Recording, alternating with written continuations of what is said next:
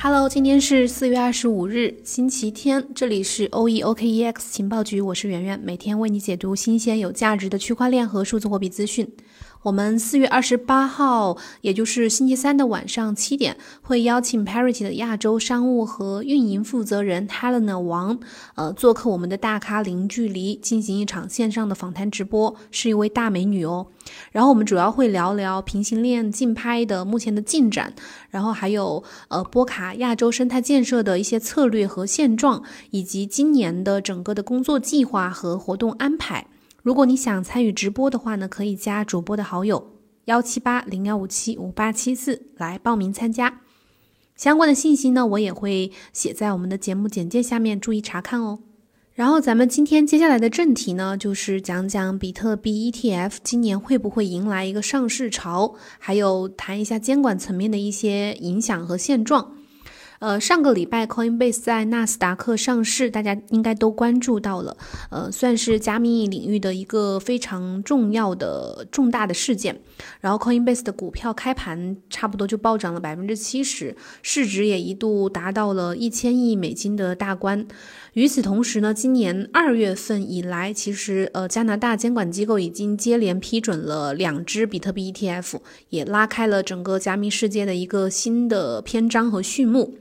那么，这个回到主题，就是这个问题：比特币 ETF 在今年会不会迎来一个上市潮？这个话题呢，我们要把时间跳到八年前，第一次提出比特币 ETF 申请的呢，是二零一三年的时候，呃 v i n c l i v e r s 兄弟，就是我们所说的双子星兄弟，呃，他们当时提出了这个比特币 ETF 的申请。然后在接下来的这九到十年的差不多的时间里面呢，每年其实都有不同的机构去提出比特币 ETF 的申请，但是最后的结果毫无例外都是以失败告终，基本上都是被美国 SEC 给拒绝了，或者是他们自己主动撤销了。然后在圈里呢，就有了一个嗯这样的魔咒，就是说，呃，这个通过可能永远都是要往明年去推。然后一直到今年的二月十八号，这个魔咒呢被加拿大给打破了。呃，加拿大的一家叫 Purpose 的投资公司，他们推出了世界上第一支的这个比特币 ETF，叫 Purpose Bitcoin ETF。然后，并且在呃加拿大的多伦多证券平台去挂牌上市了。发行的第一天，成交量基本就呃好像达到了差不多四亿美金这个量级，就。足以显现整个市场对比特币 ETF 的一个期盼。然后根据专业平台网站呃 Glassnode 他们的数据显示呢，截止到今年的四月十号，呃，加拿大的 Purple Bitcoin ETF 持有的比特币数量已经达到了一万七千零一十三枚，这个增长的速度是非常惊人的。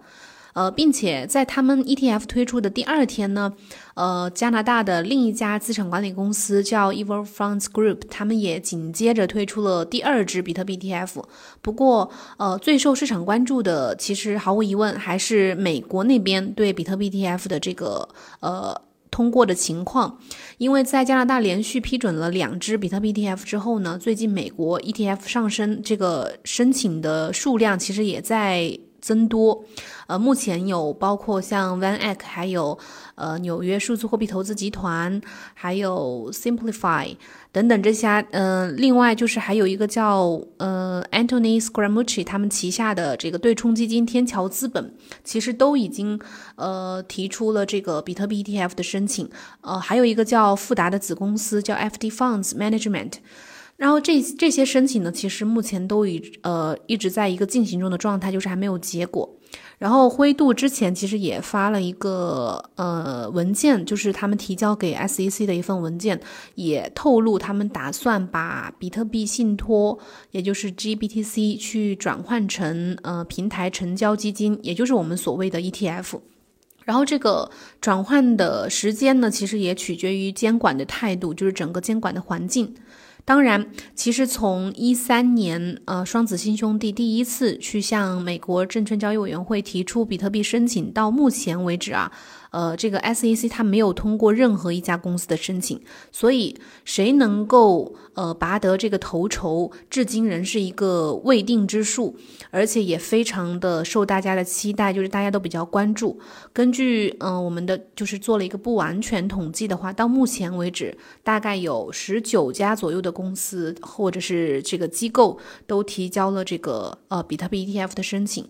而且这个加拿大的这两只这几只。比特币 ETF 一旦通过了之后呢，其实对灰度的信托已经产生了蛮大的影响。虽然说目前美国其实还没有真正意义上的呃加密货币的 ETF，但是从某种程度上讲，作为帮助一些呃主流的投资者去管理加密资产的合规信托机构，灰度呢它的这个比特币信托 GPTC 其实扮演了一个准比特币 ETF 的这样的一个角色。因为在去年之前，呃，整个市场都普遍预期说，比特币 ETF 一旦通过的话，会彻底打通传统的主流投资者去投资加密货币的这个通道，并且可能会推动比特币这呃会被这个华尔街大众去大规模的接受，呃，会让整个加密资产配置得到更广泛的认可。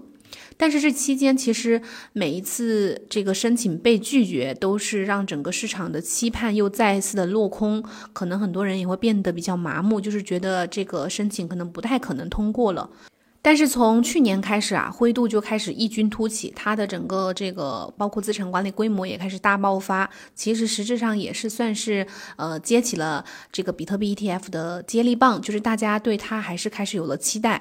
灰度的资产管理规模从去年年初的二十一亿美金，呃，到年底已经突破了两百亿美金，直接是翻了十倍，然后成为了整个加密世界举呃举足轻重的这个一个，就大家所说的巨鲸，基本上就是等同于准比特币 ETF。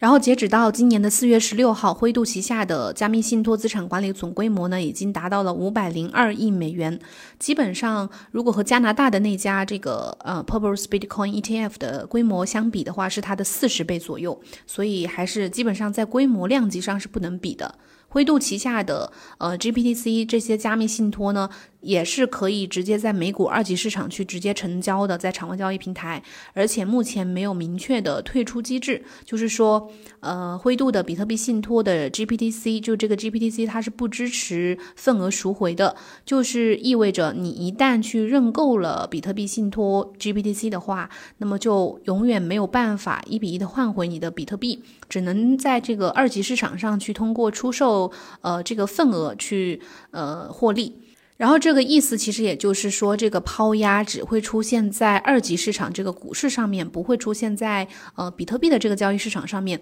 所以这一点呢，不仅让呃灰度信托的规模持续的增长，而且还减少了呃加密市场上的抛压。在整个 GPTC 的需求持续不变的情况下呢，呃是非常有助于去抬高这个币价的，或者说是稳定币价的。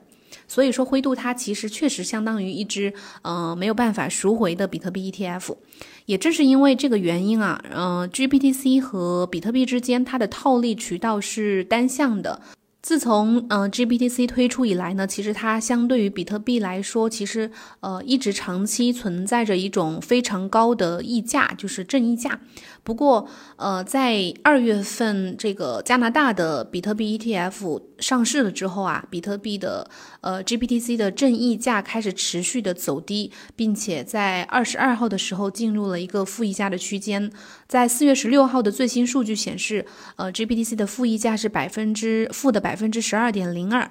由正溢价呃变成了负溢价，而且这个负的程度就是说这个百分比还不低。所以这个溢价的消失呢，也是在表明，呃，GPTC 的一些投资者正在 ETF 的渠道去，呃，就是转向 ETF 去投资 ETF，在 GPTC 这边是一个寻求退场的一个这样的状态，这也是 ETF 推出的一个直接的对灰度的这边的影响。